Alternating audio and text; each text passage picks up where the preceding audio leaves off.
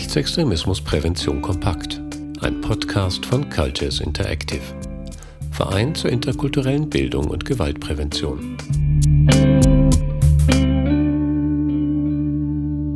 Schnittstellen für die Präventionsarbeit.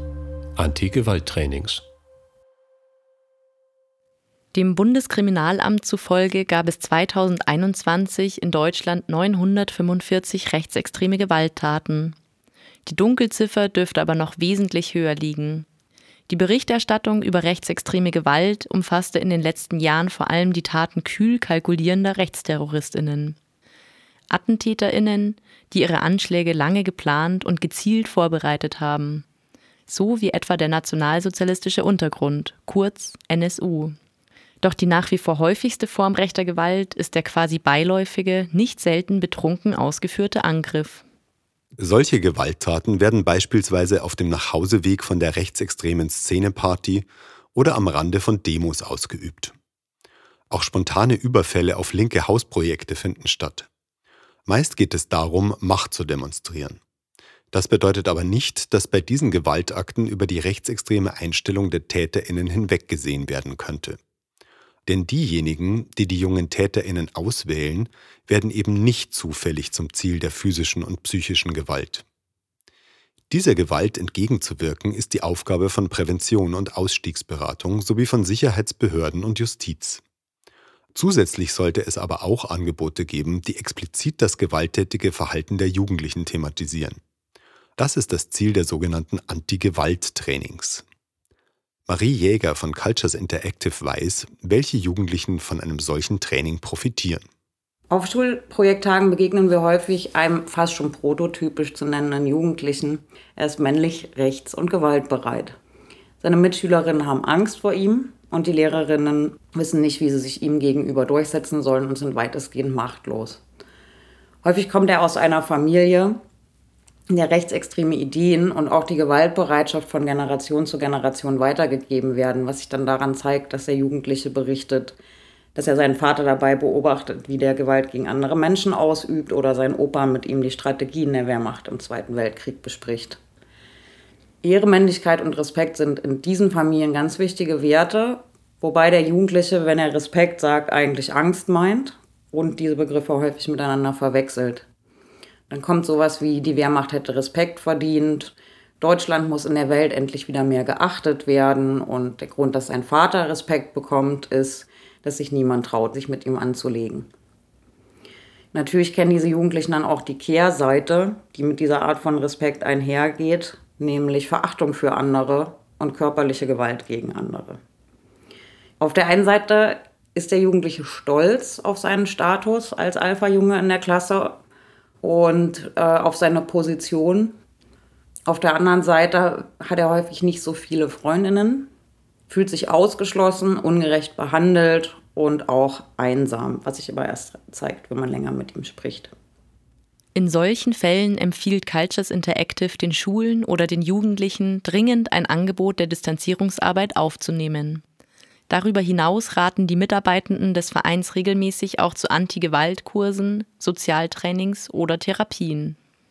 Anti-Gewalt-Trainings sollten dabei nicht mit den sogenannten Anti-Aggressionstrainings verwechselt werden. Letztere wurden in Deutschland in den 1990ern von den Glenn Mills Schools aus den USA übernommen und von verschiedenen Trägern weiterentwickelt. Das Anti-Aggressionstraining umfasst Sportkämpfe, Täter-Opfer-Rollenspiele, Konfrontationsübungen und den sogenannten heißen Stuhl. Dabei wird eine Person in ein verbales Kreuzfeuer aus Provokationen genommen. Die Herangehensweise dieser Trainings ist also sehr konfrontativ und damit auch risikobehaftet. Deshalb geriet sie zunehmend in die Kritik von Wissenschaft und Praxis. Außerdem werden in den Trainings die Aggressionen lediglich kanalisiert und in Sport umgeleitet, wobei vor allem das Aushalten können zählt. Die Einstellungen der Klientinnen werden jedoch nicht angegangen. Unangetastet bleiben deshalb oftmals autoritäre Vorstellungen vom Zusammenleben in einer Gesellschaft, ebenso wie von Stärke, Härte und Macht. Zudem sind manche der Trainings darauf angelegt, die Jugendlichen zu brechen, anstatt eine selbstgewollte Veränderung anzuregen. Dabei setzten Trainerinnen in der Vergangenheit auch eine demütigende und entwürdigende Kommunikation ein. Eine Alternative zu solchen zweifelhaften Bootcamps stellen die Anti-Gewalt-Trainings dar, wie sie in Deutschland etwa vom Tessia-Netzwerk angeboten werden. Hier kommen vor allem Methoden aus der systemischen Beratung und schematherapeutische Elemente zum Tragen. Das bedeutet, dass die Aggressionsbereitschaft der Jugendlichen von den Trainerinnen als biografisch begründete Umgangsstrategie verstanden wird. Die Jugendlichen haben sich diese Strategie in gefährlichen oder als bedrohlich erlebten Umfeldern angeeignet, weil sie sie dort subjektiv als sinnvoll erlebt haben. In einer anderen Umgebung, insbesondere in Schule und Ausbildung, führt diese Aggressionsbereitschaft aber zwangsläufig zu Problemen und verhärteten Konflikten. Das konnte Marie Jäger immer wieder auch bei Schulprojekttagen beobachten. Ja, Jugendliche, die aus einer gewalttätigen Familie stammen, die der rechtsextremen Szene nahesteht oder dort sogar organisiert ist, haben gelernt, dass Aggression und Einschüchterung mit Respekt gleichzusetzen sind. Und sie glauben auch, dass nur derjenige geachtet wird, der sich körperlich durchsetzen kann und vor Gewalt nicht zurückschreckt. In der Schule bringt so ein Auftreten schon auch Vorteile, da sich niemand trauen wird, sich mit den Jugendlichen anzulegen oder ihn sogar anzugreifen. Das hat allerdings den Preis, dass diese Jugendlichen von den meisten MitschülerInnen gemieden werden, weil die Angst vor ihnen haben, dass sie niemals Schwäche zeigen dürfen, weil sie ihre Position verteidigen müssen und dass der Schulverweis, weil es häufig zu Gewalttaten von diesen Jugendlichen kommt, immer schon als Drohung mindestens im Raum steht. Diese rechtsextreme Gewalt lebt von der Vorstellung von männlicher Stärke und Macht. Dabei wird dann in der Familiengeschichte häufig militärische Siege Deutschlands verknüpft mit ähm, den Männlichkeitsvorstellungen und die herausragende Stellung Deutschlands in der Welt beschworen. Also das heißt, die männliche Stärke gilt darin als Spiegel für die Größe der eigenen Nation, aber auch der eigenen Person. Der eigene Umgang mit Wut, Aggression und Gewaltbereitschaft ist zentrales Thema der systemischen Antigewalttrainings.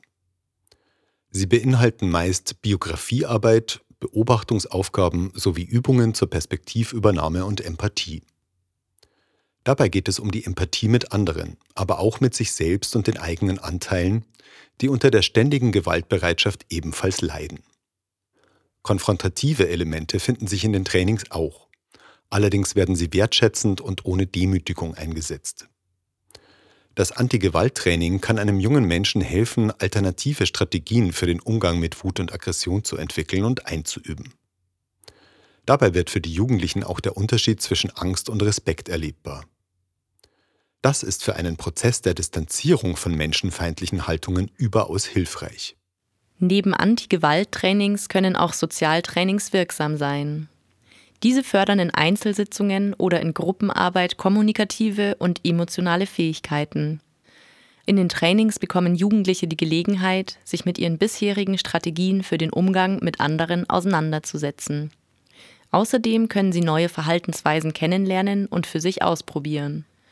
Cultures Interactive erprobt mit den narrativen Gesprächsgruppen selbst eine Form dieser Sozialtrainings. Auch Marie Jäger setzt regelmäßig narrative Gesprächstechniken in der Arbeit mit Jugendlichen ein. Der Ansatz der narrativen Gesprächsgruppen wird insbesondere auch von Schulen in Anspruch genommen, an denen sich Mobbingstrukturen und gruppenbezogene Menschenfeindlichkeit etabliert haben oder an denen es bereits zu rechtsextremen Äußerungen gekommen ist in einem größeren Umfang. Die narrativen Gesprächsgruppen machen erlebbar, wie die persönlichen Erfahrungen, Lebensgeschichten und politischen Ansichten bei den Jugendlichen ineinandergreifen. So wird es für Jugendliche sichtbar, wie eigene Erlebnisse aus Familie und sozialem Umfeld in der Schulklasse ausagiert werden und wie sie beispielsweise auch mit Vorstellungen von Männlichkeit und Nation zusammenhängen. Das ist immer dann von Vorteil, wenn sich Jugendliche gar nicht mehr auf die Diskussion über politische Ansichten einlassen wollen, was wir sehr häufig erleben, weil sie das von vornherein abwehren und sagen, ja, nee, ihr seid ja die Linken, ihr seid ja die äh, linksgrün Versifften. Da will ich überhaupt nicht mehr drüber sprechen. Und dann sind die aber immer noch erreichbar durch Gespräche über Erlebnisse und äh, Emotionen und über Gespräche, in denen sie von sich berichten können. Das heißt, man kann auch über diesen Zugang Veränderungen anregen, weil die Jugendlichen dann tatsächlich fühlen, erleben, was der Unterschied zwischen Angst und Respekt ist, aber auch wie die eigenen Vorstellungen von Nation und Männlichkeit und eigene Erlebnisse zusammenhängen. Das kann auch für die Prävention von Rechtsextremismus wichtig sein. Denn der Sozialwissenschaftler Samuel Salzborn argumentiert, dass Rechtsextremismus nicht erst durch die praktische Ausübung von körperlicher Gewalt gekennzeichnet ist. Stattdessen beschreibt Rechtsextremismus seiner Meinung nach, Zitat, die Grundstrukturierung des Denkens entlang gewaltförmiger Prämissen. Zitat Ende. Flankierende Antigewalt- und Sozialtrainings bieten sich deshalb in der Rechtsextremismusprävention an. Diese Trainings ermöglichen es, die gewaltförmigen Prämissen, von denen Salzborn auch spricht, persönlich zu erkennen und zu bearbeiten. Und das äh, bezieht sich auch nicht nur auf physische Gewalt, sondern tatsächlich auch auf verbale Gewalt, die sich gegen andere richtet. Und es ermöglicht den Jugendlichen auch zu erkennen, wie diese Gewalt das eigene Selbst beschädigt. Deshalb können Sozial- und Antigewalttrainings ein Anfang sein, um Jugendlichen ein Leben zu eröffnen, jenseits von Härte und Gewalt und auch jenseits der rechten Szene.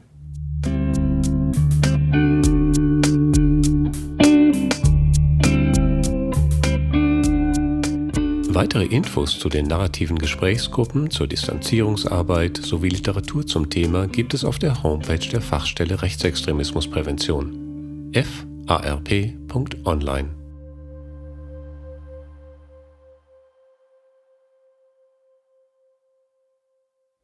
Die Erstellung dieses Podcasts wurde gefördert vom Bundesministerium für Familie, Senioren, Frauen und Jugend im Rahmen des Bundesprogramms Demokratie leben. Die Veröffentlichung stellt keine Meinungsäußerung des Bundesministeriums für Familie, Senioren, Frauen und Jugend oder des Bundesamts für Familie und zivilgesellschaftliche Aufgaben dar. Die inhaltliche Verantwortung liegt bei Cultures Interactive